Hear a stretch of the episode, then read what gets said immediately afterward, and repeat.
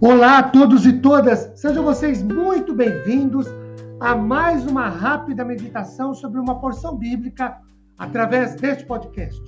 Meu nome é Ricardo Bresciani, eu sou pastor da Igreja Presbiteriana Filadélfia de Araraquara, igreja esta, situada na Avenida Doutor Leite de Moraes, 521, na Vila Xavier. É um prazer levar a todos vocês mais uma porção da Palavra de Deus. Hoje, tendo como base a segunda carta de Paulo aos Coríntios, no capítulo 8, versículo 23, que lido nos diz o seguinte: Quanto a Tito, é meu companheiro, cooperador convosco.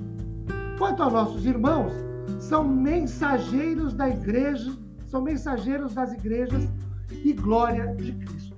Queridos, esse personagem citado por Paulo, de nome Tito, não aparece nas páginas do livro de Atos, ainda que fizesse parte da comitiva de Paulo e Barnabé, que vai até Jerusalém consultar os apóstolos e presbíteros sobre problemas acontecidos na igreja de Antioquia.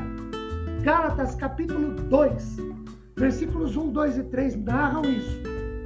14 anos depois, diz Paulo, subi outra vez a Jerusalém com Barnabé, levando também a Tito.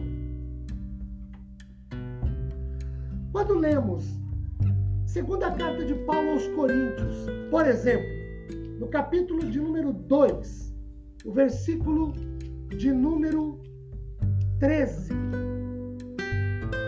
Não tive, contudo, tranquilidade no meu espírito, Paulo falando, porque não encontrei a meu irmão Tito. Por isso, despedindo-me deles, parti para Macedônia. Ainda o capítulo 7, o versículo de número 16. Alegro-me porque em tudo posso confiar em ti. Ele fala aqui de Tito, no verso anterior. Capítulo 8, o verso de número 6 e o que nos levou a recomendar a Tito. Ah, ainda o capítulo 8, versículo 16. Mas graças a Deus que nós, que pôs no nosso coração e no coração de Tito. Queridos, são referências bíblicas sobre este personagem. Sabe-se que Tito foi mandado a Corinto para corrigir certos abusos abusos esses litúrgicos que muito afligiam a Paulo. Lendo a carta de Paulo a Tito, sabe-se que este esteve em Creta para superintender a organização das igrejas naquela ilha. Em, primeiro, em 2 Coríntios 8, 23, Paulo se refere a Tito, dando-lhe dois objetivos, adjetivos. Primeiro, Tito é companheiro de Paulo. A palavra companheiro no grego, koinonos, significa sócio, colega.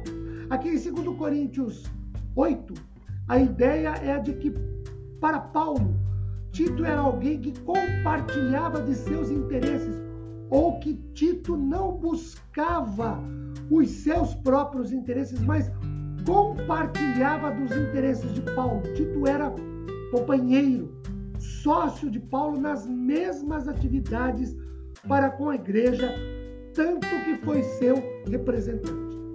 O segundo adjetivo, Tito é cooperador com a igreja.